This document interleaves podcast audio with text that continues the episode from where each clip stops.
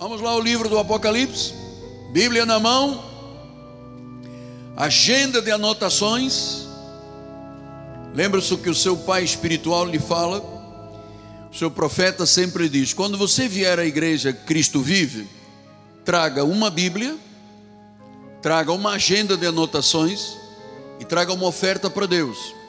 Não venha de mãos vazias, a Bíblia diz que nós não podemos vir de mãos vazias perante o Senhor. Então, Bíblia, agenda de anotações e a mão cheia para Deus. Essa deve ser a postura de um homem e de uma mulher de Deus no nosso ministério. Apocalipse 21, 7.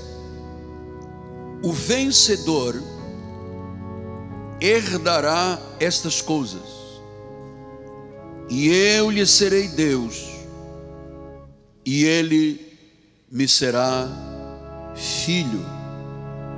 Eu lhe serei Deus e ele me será filho. Que esta palavra abençoe todos os corações. Que honra, amados, sermos ovelhas que podemos e podem ouvir a voz de Deus. O profeta disse: Olha, ele não fala na trovoada, não fala no fogo, ele fala um cicio suave que entra pelo ouvido da ovelha e vai para o coração. Vamos orar ao Senhor? Pai amado e bendito, que a palavra da graça de Deus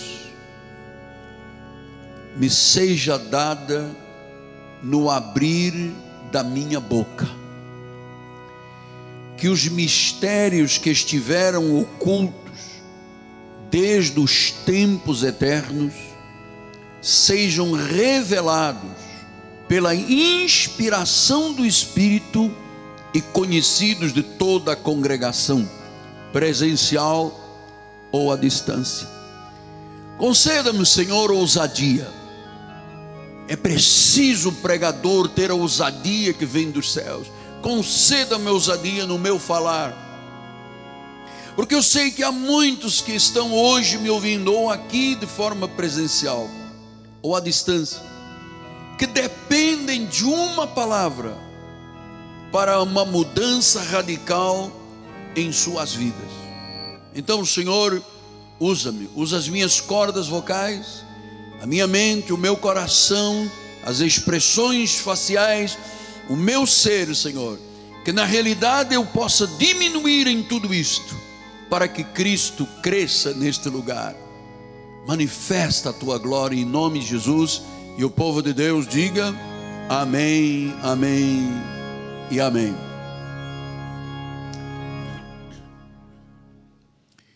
Meus amados irmãos, minha família, família de Deus, família bendita, aqueles que em amor foram predestinados pelo Senhor para uma tão grande salvação, e que eu amo me dirigir a você como um pai que cuida de um filho. Meus filhinhos na fé. Antes de tudo, eu preciso de exaltar o nome do Senhor. Porque eu aprendi, estudando a Bíblia, ouvindo o Senhor falar, que só Ele é digno de receber honras, louvores e glória. Sem Jesus nada somos. Os seus atos são maravilhosos. Os seus feitos são grandiosos. Ele tem esplendor, ele tem majestade, e o esplendor e majestade estão diante dele. Força e formosura estão aqui dentro do santuário.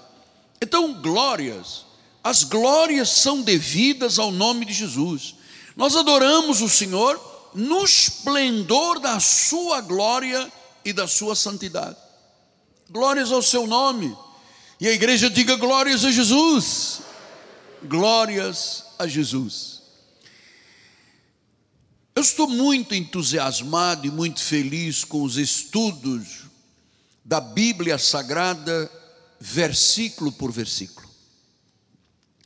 Creiam senhores que esta forma de apresentar os estudos, as mensagens, os sermões de forma expositiva facilitam o conhecimento e a absorção daquilo que Deus diz que é importante para o ensino, para a correção, para a transformação de vida.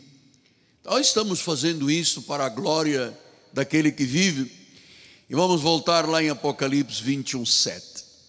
Ele diz: O vencedor, ele acabou de se referir a uma série de bênçãos, e ele diz: O vencedor herdará estas coisas. Vamos começar por entender alguns fatos muito importantes. Primeiro, é a oitava vez que esta promessa do vencedor é ensinada no livro do Apocalipse. O vencedor, quem é apóstolo? É aquela pessoa que não desiste, que é perseverante, que é determinado. Eu venho dizendo isto já há algum tempo. Sem perseverança, senhores, não se alcança nada na vida. As promessas de Deus exigem perseverança. Paulo disse isso aos Hebreus, que era preciso perseverança para se alcançar a promessa do Senhor. Então, o vencedor é perseverante, é determinado, ele não muda a seu foco, ele não desiste. A Bíblia diz que o vencedor, quando ele vive intensamente a graça, ele não é só vencedor. Em Romanos 8, 37, diz que em todas estas coisas, porém, somos o quê? Vamos dizer juntos, porque isto é a sua identidade e a minha identidade. Somos mais que vencedores. Mas não é na carne, é por causa daquele que nos amou. Então diga com fé: olha, não tenha constrangimento, você está num lugar bom, você está num lugar de paz, você está numa escola, você está num hospital espiritual.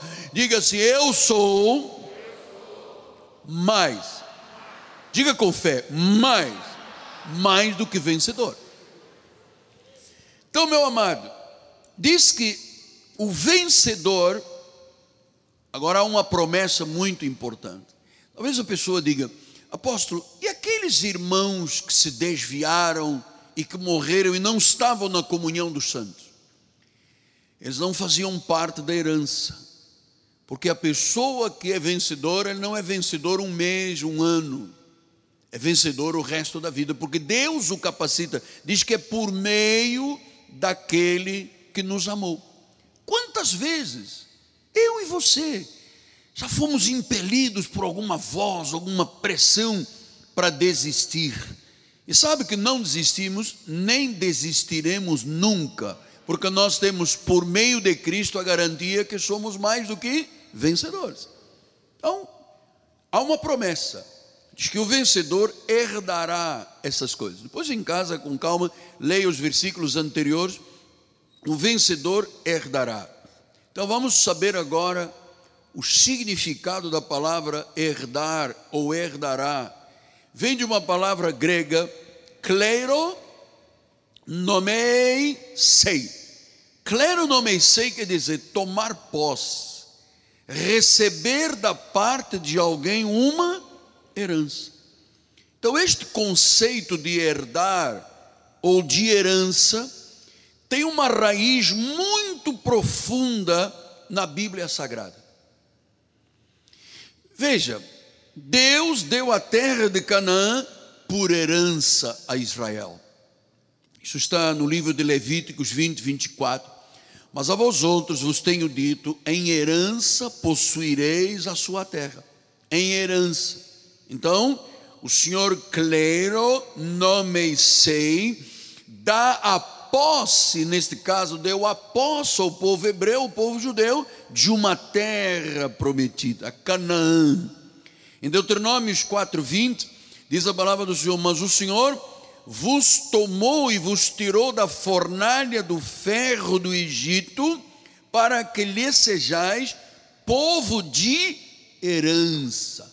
Ou seja, Deus chamou, separou os judeus, amou os judeus, não que eles tivessem alguma característica, fossem gente especial. A Bíblia diz que Deus os amou, ele lhes deu uma herança, a herança da vida eterna, a herança das bênçãos de Deus. Portanto, o conceito de herança tem duas dimensões. Primeiro, a dimensão soterológica, ou seja, tem a ver com a salvação, parte da salvação. E claro, você já entendeu que ela é o cumprimento também da palavra final, tem efeito escatológico. Tanto é soteria, soteriologia, tem a ver com a salvação, quanto é escatologia, tem a ver com os tempos finais, os tempos eternos. Então, agora vamos entender outro fato.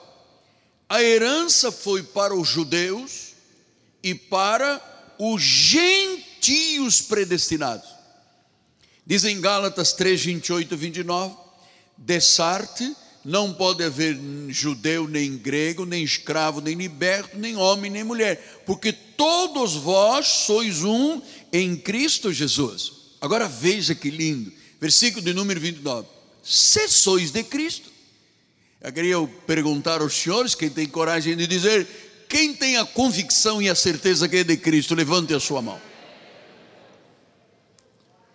Se sois de Cristo, sois também o que? descendentes de Abraão e herdeiros segundo a promessa. Quer dizer que o fato de nós estarmos aqui, o fato de podermos dizer eu sou salvo, eu sou de Jesus, eu confessei, eu recebi como Senhor e Salvador, isso não foi um fato que ocorreu, sabe, apenas por referência à sua vida. Isto vem de uma herança que vem lá de trás de Abraão.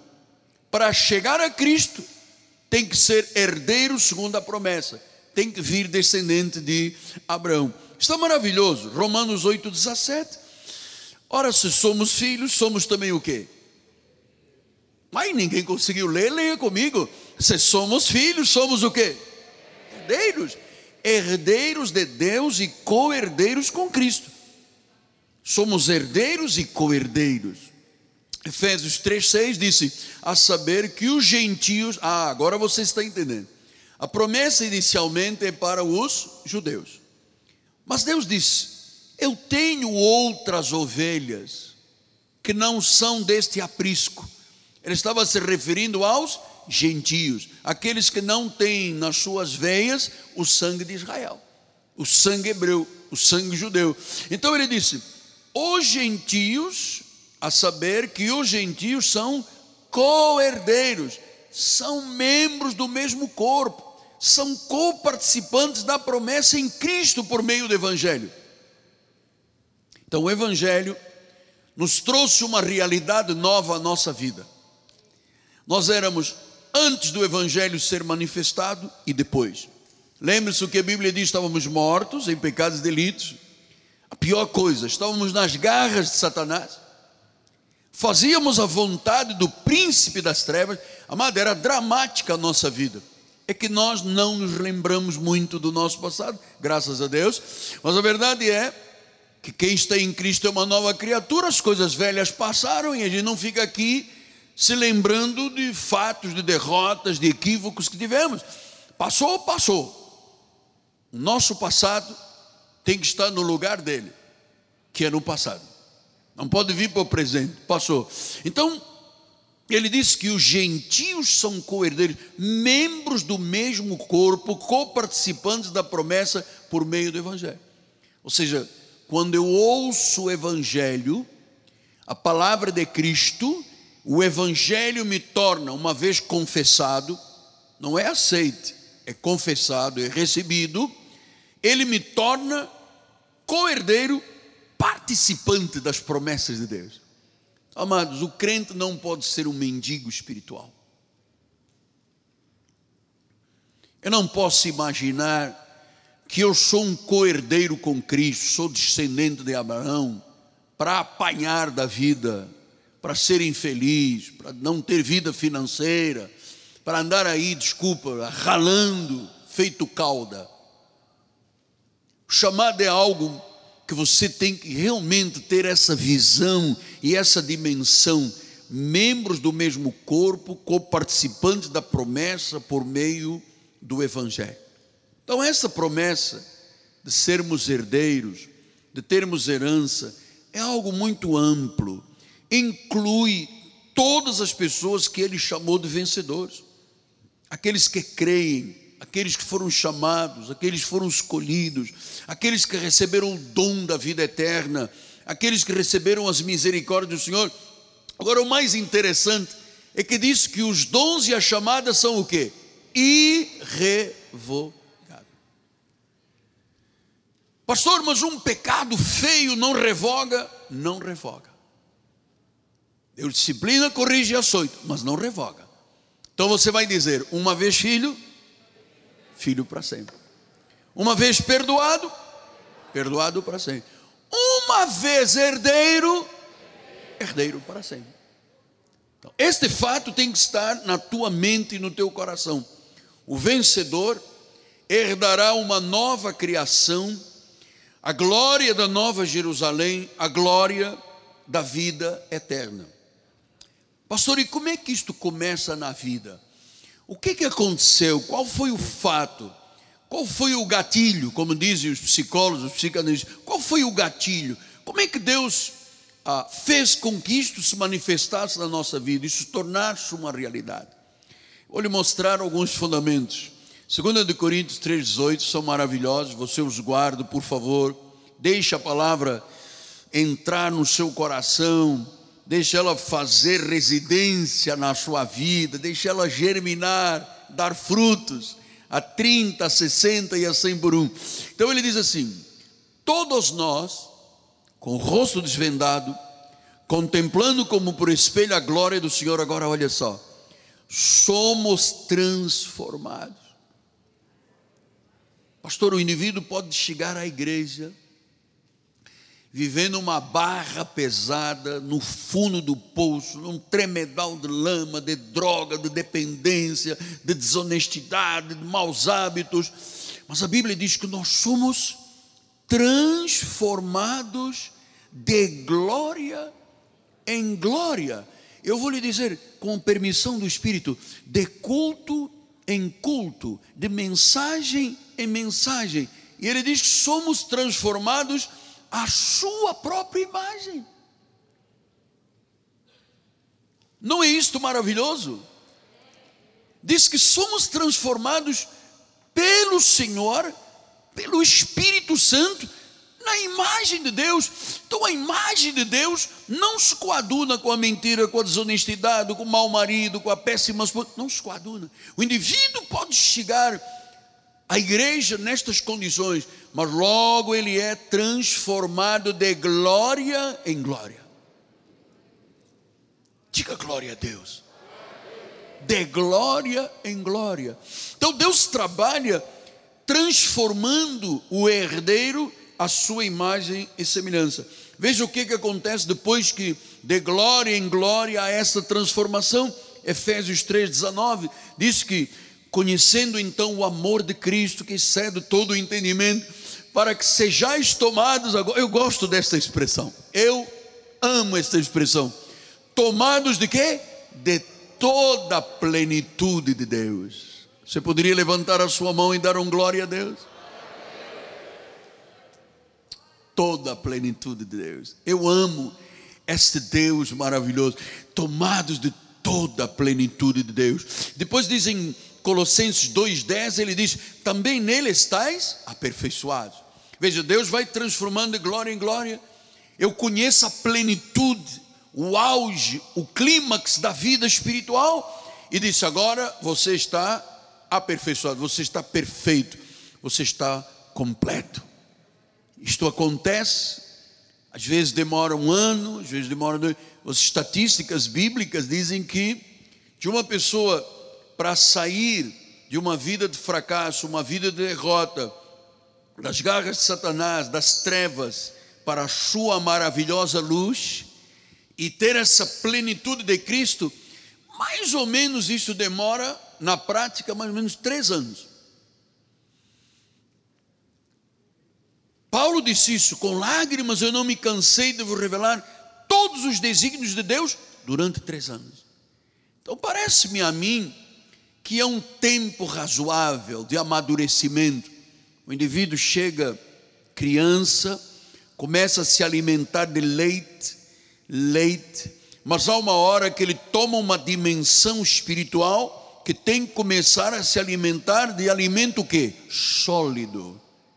Com o tempo, Paulo disse aos Hebreus: Olha, o tempo que se passou, você tinha que ser mestre.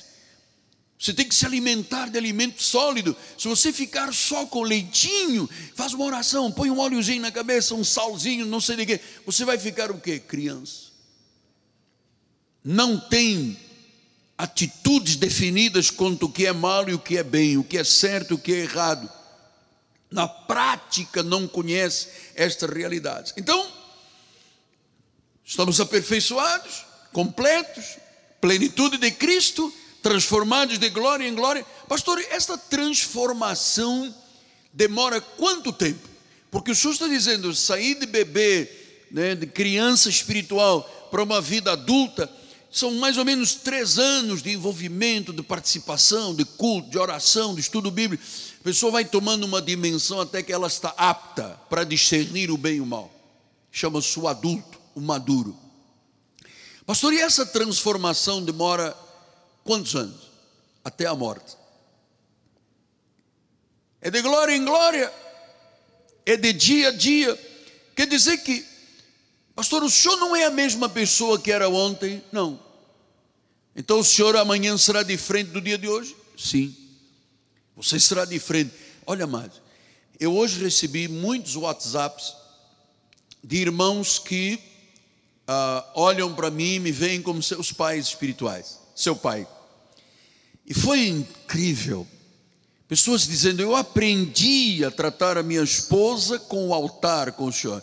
Eu aprendi a me vestir com o modelo da minha vida, que é o pastor. Eu aprendi a não mentir. Eu aprendi a vencer. Muitas declarações de amor de homens e de mulheres dizendo: Foi a instrumentalidade. Na realidade, amado, eu vou lhe dizer: nada foi da minha participação. Eu entendo a paternidade, nós precisamos ter essas afinidades, né, como pais e filhos, né? mas na realidade, ouça, diante de Deus e digo: eu não fiz nada, a obra é de Jesus, e eu não toco na glória de Deus, mas não toco mesmo. Não toco mesmo, porque o fim, você sabe, quando, quando um pregador começa a trazer a si glória, isso se chama vaidade.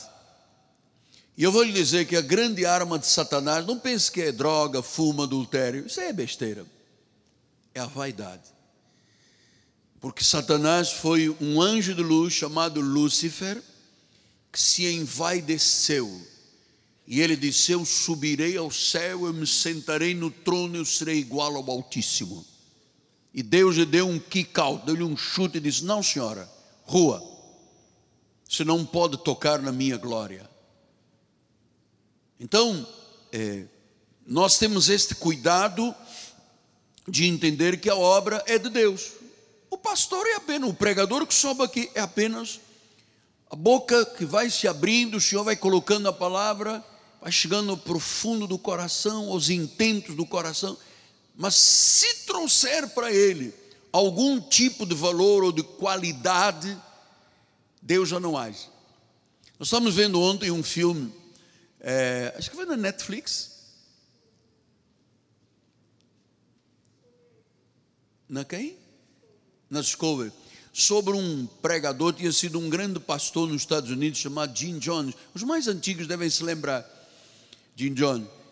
Este homem tinha um cabedal espiritual muito forte. Ele conseguiu criar uma mini cidade, juntou 1.500 pessoas. Foi o primeiro pregador nos Estados Unidos que interagiu brancos com pretos, com várias raças, fazia um trabalho bonito. Mas um dia Satanás botou vaidade no coração dele, leitor. Ele veio a público e disse: Você precisa de mim. Sem mim, sua vida não tem significado cortou relação com Deus. Dali por diante terminou num suicídio coletivo. ou homicídio, sei lá, ele matou 900 pessoas. Por quê? Porque a vaidade é intrínseca a Satanás. Satanás adora um homem vaidoso, uma mulher vaidosa, porque ele vem acompanhado de soberba, de orgulho. Nós precisamos ter muito cuidado com esta questão. Sempre a glória para Deus. Sempre. Levanta a tua mão. Sempre. Diga glórias a Deus. O autor da minha fé. Diga, diga, vamos. O autor da minha salvação. A Ele a honra, a Ele o louvor, a Ele a glória e somente a Ele. Você tem que se habituar a fazer isso. Somente a Ele. Agora veja que a promessa de Apocalipse 21, 7 diz assim: O vencedor, diga eu sou vencedor por meio de Cristo, herdará estas coisas. Agora veja a sensibilidade. Eu amo Jesus. Eu amo a Jesus. Olha o que ele diz: Eu lhe serei Deus, e ele me será filho.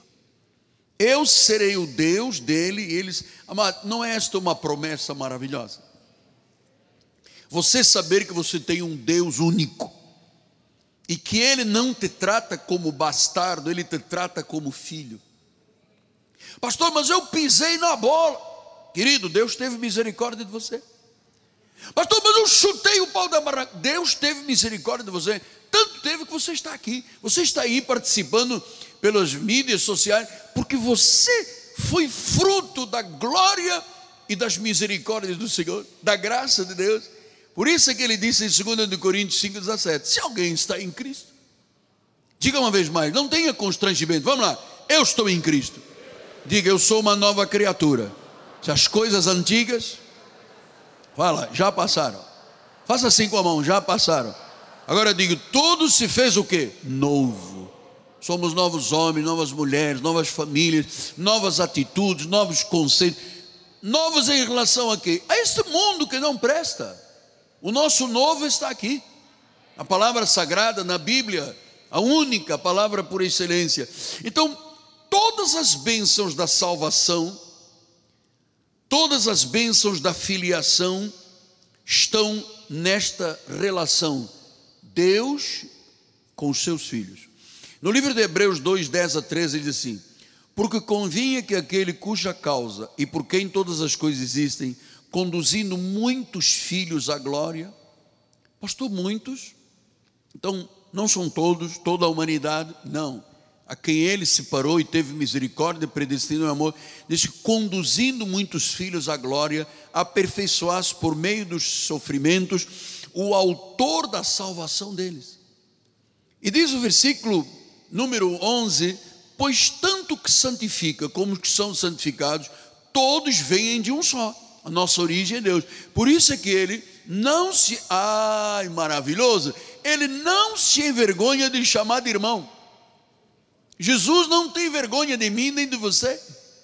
Apesar da sua grandiosa majestade, glória, magnificência, ele me chama de irmão. Versículo número 12, dizendo: A meus irmãos declarei o teu nome, cantar-te-ei louvores no meio da congregação. Versículo 13. E outra vez: eu porei nele a minha confiança. E ainda, eis aqui estou eu e os filhos que Deus me deu. Isso é uma dádiva de Deus. Deus te deu essa filiação. Ele é o Pai, nós somos os filhos. Agora veja o que diz a palavra do Senhor: é uma filiação plena, é eterna. Deus não nos tornou herdeiros para depois dizer: Eu vou te deserdar. Você sabe que tem pais que fazem isso. Eu tenho lido, às vezes, é, vidas de grandes pessoas muito ricas nos Estados Unidos. Ah, o dono do grande, da grande rede de mercados, a maior rede de mercados do mundo, os filhos tiveram um comportamento, ele deserdou.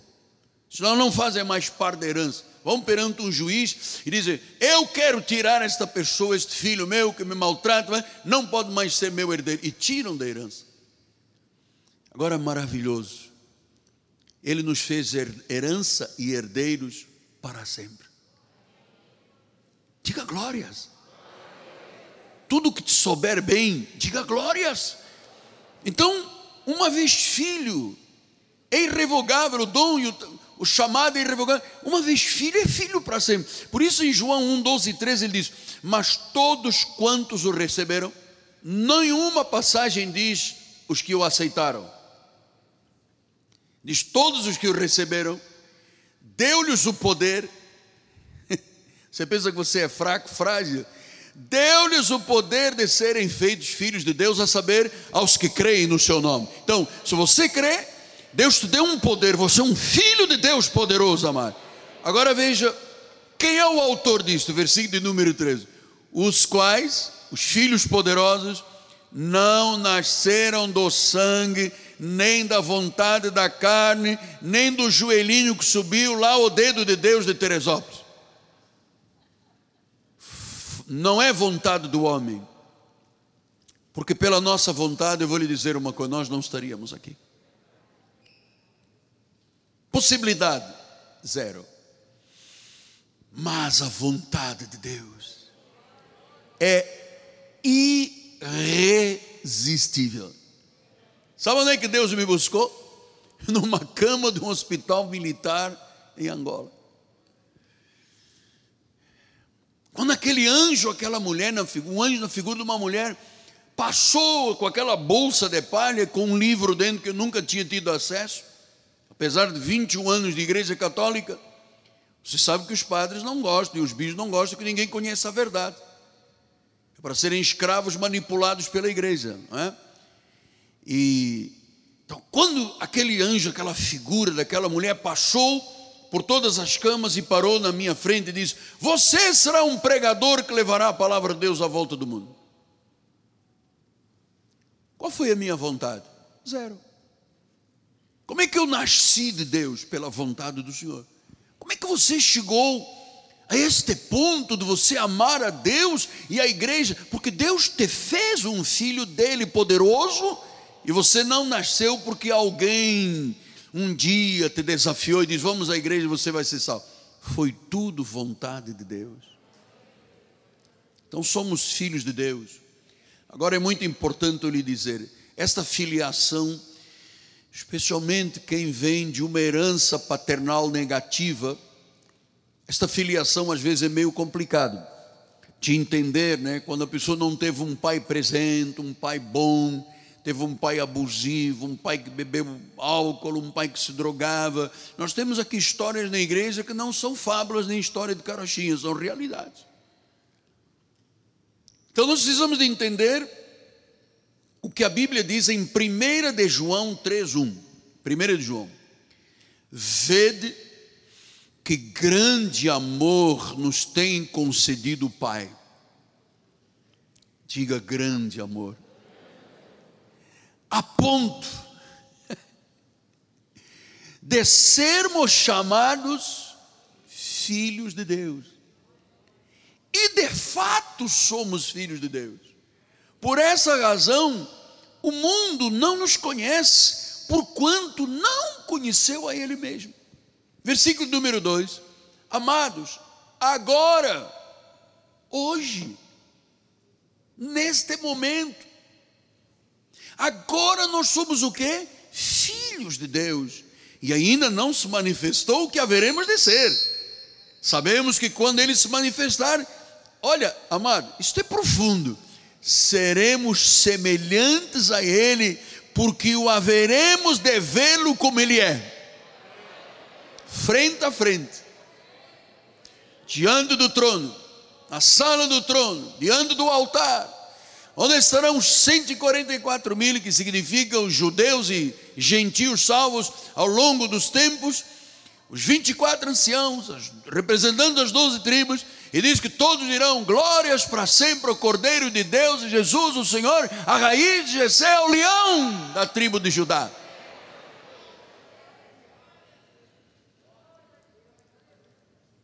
Veremos de vê-lo.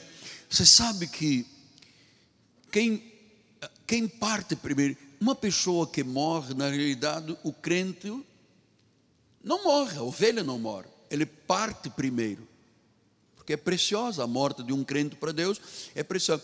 Então, morrer é partir primeiro, a pessoa foi primeiro. Você sabe que todos os irmãos que passaram na história do nosso ministério e que descansaram, foram levados por anjos para o seio de Abraão, todos já o estão vendo face a face.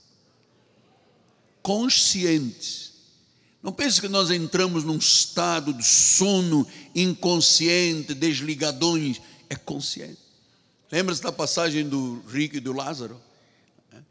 Lázaro o rico estava lá no inferno, Lázaro estava no céu, e diz que havia ali um, uma separação.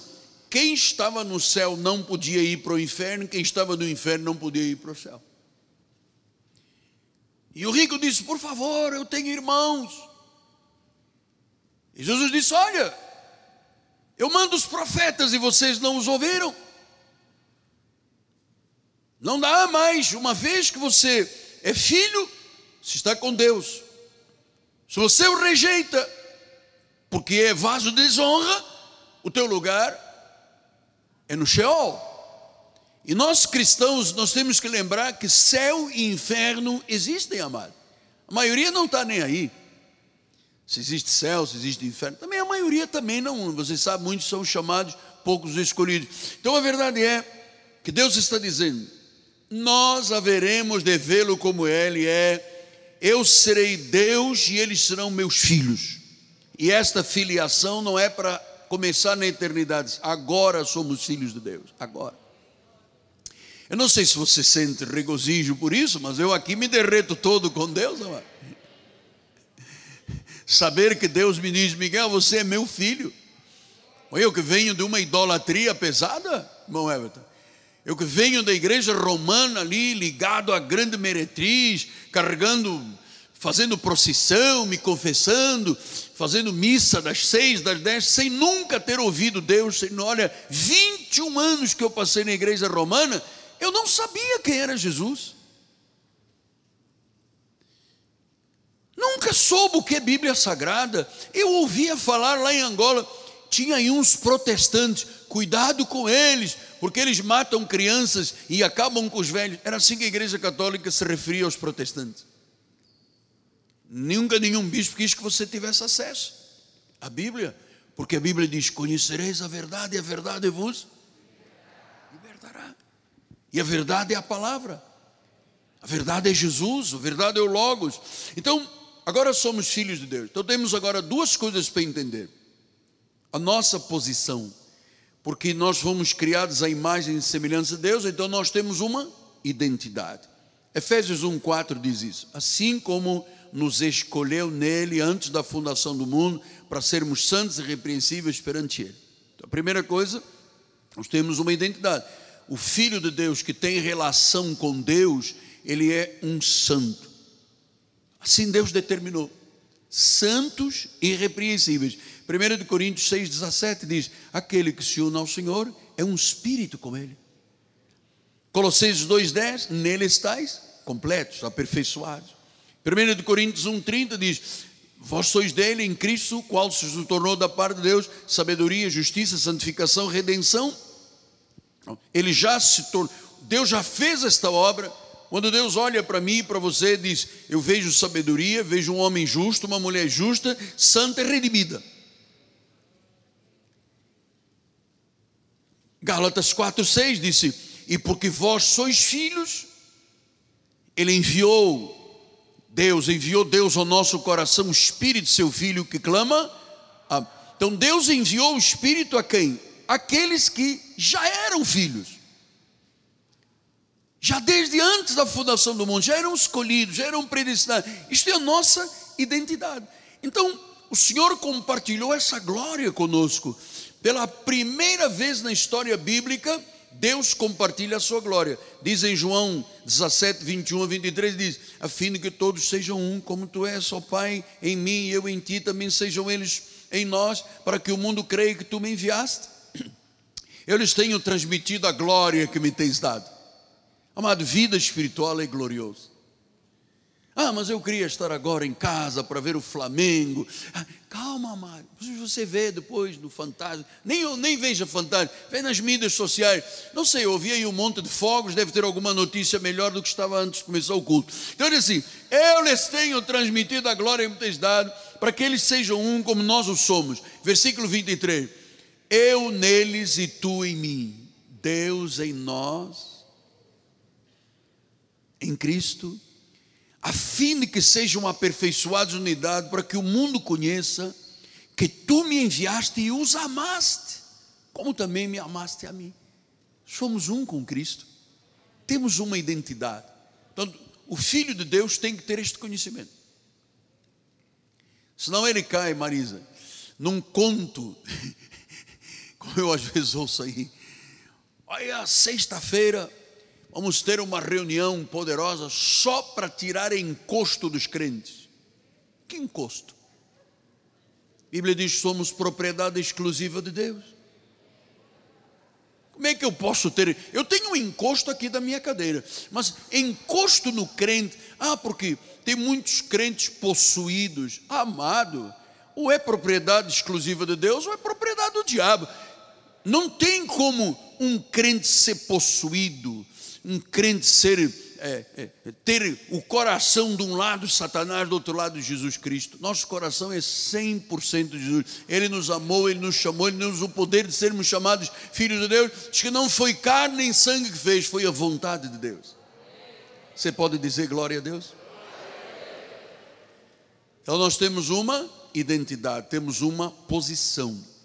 Agora a Bíblia, a Bíblia diz também que nós temos autoridade autoridade sobre demônios, autoridade sobre enfermidades, autoridade sobre pecado. Vamos lá, Lucas 10, 19. Eis aí vos dei autoridade para pisar a serpente, pisar o escorpião, sobre todo o poder do inimigo, e nada, absolutamente nada, vos causará dano. Você recebe essa palavra? Você tem poder para pisar, para cancelar, para despojar, para anular todos os dias da minha comunhão com Deus, eu piso, anulo, despojo e cancelo toda a ordem satânica nesta terra contra a minha igreja, a minha família, o meu lar ou a minha vida pessoal. Nada, diga nada. Diga absolutamente nada. Marcos 16, 17 e 18 disse: Estes sinais hão de acompanhar aqueles que creem. Em meu nome expelirão demônios, falarão novas línguas, pegarão em serpentes, se alguma coisa mortífera beberem não lhes fará mal, se impuserem as mãos sobre os enfermos, eles ficarão curados. Então Deus nos deu poder, autoridade sobre toda a força do mal, sobre as enfermidades e sobre o pecado. Porque ele diz em Romanos 6, 1 e 2, ele disse: Que diremos, pois? Permaneceremos no pecado para que seja a graça mais abundante? Versículo 2: De modo nenhum, diga de modo nenhum. Nós não vamos permanecer, nós saímos de lá, como é que nós vamos permanecer? E ele diz: Como é que nós viveremos ainda no pecado, nós que para ele morremos? Versículo 14 tem um versículo chave, olha aí. O pecado não terá domínio sobre vós, não terá, não terá, pois não estáis debaixo da lei, sim debaixo da graça. Quer dizer que a pessoa debaixo da lei, o pecado a domina. É por isso que as pessoas da lei judaizantes dizem: Eu sou um velho pecador. Eu caio nas tentações, porque eu sou um miserável pecador. Amado, nunca diga que você é um miserável pecador. Você é um filho de Deus você tem a imagem e semelhança do Senhor, você tem uma identidade, você é um espírito com Ele, Ele te deu autoridade sobre o demônio, sobre a enfermidade, sobre o pecado, e diz Efésios 4,13, para que todos nós cheguemos à unidade da fé, ao pleno conhecimento do Filho de Deus, à varonilidade, à medida da estatura da plenitude de Cristo. Quer dizer que há um envolvimento de glória em glória, até você chegar a esse momento de pleno conhecimento, a perfeita, um perfeito varão, uma perfeita varoa de Deus, a estatura da plenitude de Cristo. Amado, estamos falando do que é bom, perfeito e agradável, que é a vontade de Deus. Agora tenho dez minutos para terminar. Porque, amados, Deus só opera pela fé. E depois do que você ouviu, Deus dizendo: Eu serei o Deus e eles serão meus filhos, creia, creia mesmo para você receber a provisão de Deus. Creia para que o sobrenatural de Deus seja uma realidade na sua vida. Alarga a sua tenda, estique as suas cordas, finque bem as suas estacas, porque a Bíblia está dizendo que nós vamos transbordar para a esquerda e para a direita. Amado, Deus não decepciona a pessoa que age pela fé. Tem que transbordar a sua vida. Não se contente com o suficiente, se Deus diz que tem infinitamente mais. Não aceite, não tenha mais mentalidade de derrota, não aceite derrota na sua família. Ouça, quem sabe Deus trouxe aqui alguém cuja linhagem familiar era de maldição Seja quebrada hoje essa maldição familiar. Você é um vencedor, você é um herdeiro. Talvez alguém ou me assistindo esteja aqui dentro, tenha uma linhagem, uma linhagem familiar por gerações. A maldição do alcoolismo, a dependência da droga, a pobreza, a depressão, a raiva, a baixa autoestima, o negativo. Você sabe que isto é uma linhagem familiar de maldição. Então hoje, se o senhor acreditar, se o senhor acreditar, você pode quebrar, você pode interromper o ciclo negativo na tua vida. Você pode mudar a sua história. Você pode estabelecer um novo padrão de vida. Você pode começar a pensar como a Bíblia ensina você pode crer que Deus tem coisas melhores. E eu vou dizer, amado, deixa o seu passado para trás. Hoje é um dia novo. Então tenha coragem de dizer hoje, neste lugar, eu sou mais do que vencedor. Você terá para emprestar, você não tomará emprestado. Nenhuma arma forjada pode prosperar na tua vida. Maior é aquele que está em nós do que aquele que está neste mundo. Não somos vítimas somos abençoados, não somos amaldiçoados, somos por cabeça. E eu venho pedir neste final, neste minuto final, que o Espírito Santo ponha fogo no teu espírito, amado. Ponha fogo no teu coração, ponha fogo nos teus ossos, ponha fogo no teu corpo. Acabou-se o jugo pesado de gerações que sofreram maldições. Acabou. Você nasceu para vencer. Você nasceu para ser grande.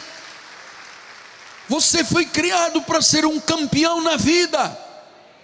Deus pode tudo em você, meu amado. Deus quer que você seja um campeão na vida.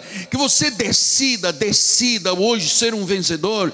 Decida, amada, irmão decida impactar a tua família, decida impactar os teus amigos, decida impactar a tua empresa, decida impactar os teus empregados, decida impactar o teu patrão. Você nasceu para vencer. Diga, eu nasci para vencer. Deus quer que eu seja um campeão. Deus quer que eu seja mais, muito mais do que um vencedor. Então alarga a tua tenda Deus tem mais para a tua vida. Mas apóstolo, eu cheguei aqui muito sofrido, eu fui desonrado. Ouça uma coisa: no lugar da tua vergonha, Deus te dá dupla honra, duplo favor, dupla bênção de saúde, dupla bênção de finanças, dupla bênção empresarial. No lugar da vergonha, dupla honra. Diga glória a Deus. Diga eu creio. Diga eu acredito. Diga dupla honra. Diga eu alargo a minha tenda eu estico as minhas cordas, eu finco as minhas estacas, diga eu transbordarei para a esquerda e para a direita. Eu quero ouvir você, meu amado. Para a esquerda e para a direita, diz: transbordarás. Você tem que ter esta mente. Não deixe que nada, nada ocupe a mente de Cristo que está na tua cabeça, nada ocupa o trono onde está Jesus assentado, nada, absolutamente nada. Eu quero te ver sorrir para a vida. Eu quero ver você engrandecendo, exaltando, glorificando. Olha, nestes 30 segundos, levante a mão para o céu, as mãos para o céu e diga: Jesus, eu te amo, eu te adoro, eu te glorifico, eu te exalto. Eu acredito nessa palavra, eu recebi essa palavra, eu terei para emprestar, eu não tomarei emprestado, eu serei por cima e não por baixo, eu serei cabeça, não serei cauda. Eu estou pensando positivo, eu estou pensando como a Bíblia, eu espero coisas maiores, eu espero coisas melhores, eu quebro toda a linhagem do maldição na minha vida.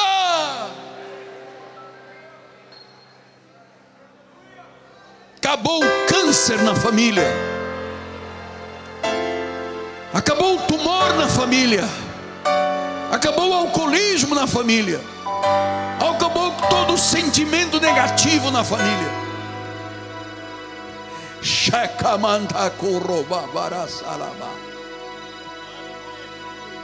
Glória a Deus. Glórias a Jesus. E aí, você que está assistindo pela internet, aí em casa, chorando, berrando, dizendo: Mas eu não tem jeito, não tem o quê? Deus disse um morto, estava morto, fedendo há quatro dias, podre, em putrefação. Deus disse: Lázaro, saia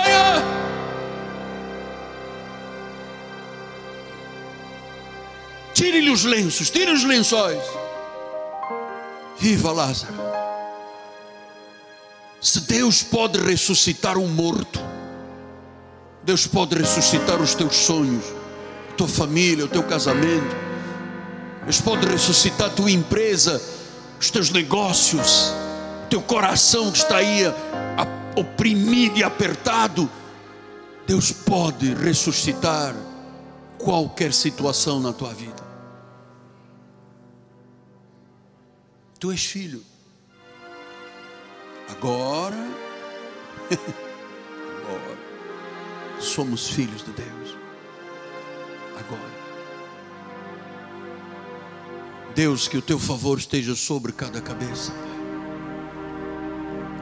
sobre cada família, sobre cada lar, sobre cada empreendimento. Tu tens a chave, Pai Tu tens a chave para abrir.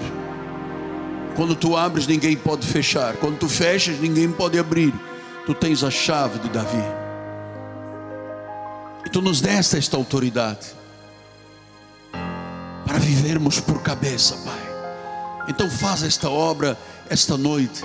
Vai lá ao profundo, as intenções do coração. Arranca as limitações, arranca os pesadelos, arranca qualquer espírito mentiroso de opressão que está dizendo: não, isso não é para você, é para o vizinho, para você não, você não merece. Olha o que você fez no passado. Acabou isso, amado. Acabou isso.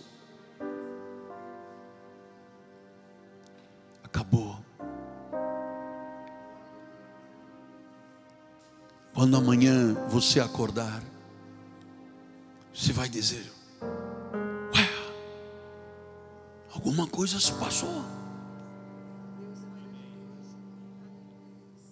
Alguma coisa se passou. Você vai ver o teu rosto diferente. E olha, não será botox, não. É o rosto de Deus. É a formosura de Deus. Você vai ver o seu coração com atitudes focadas de vitória. Você não vai aceitar doença, você não vai aceitar perdas, você não vai aceitar situações do mundo. Nem te vais conformar com este mundo.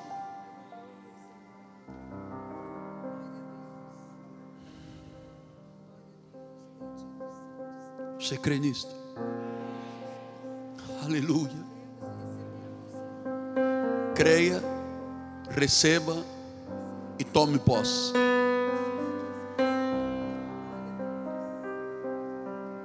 Obrigado, Deus. Obrigado porque tu é honra, a glória, o império, a força, a majestade, a magnificência. Eu gosto desta expressão, magnífico, magnificência. tu te fizeste chefe sobre todos, tu és o cabeça.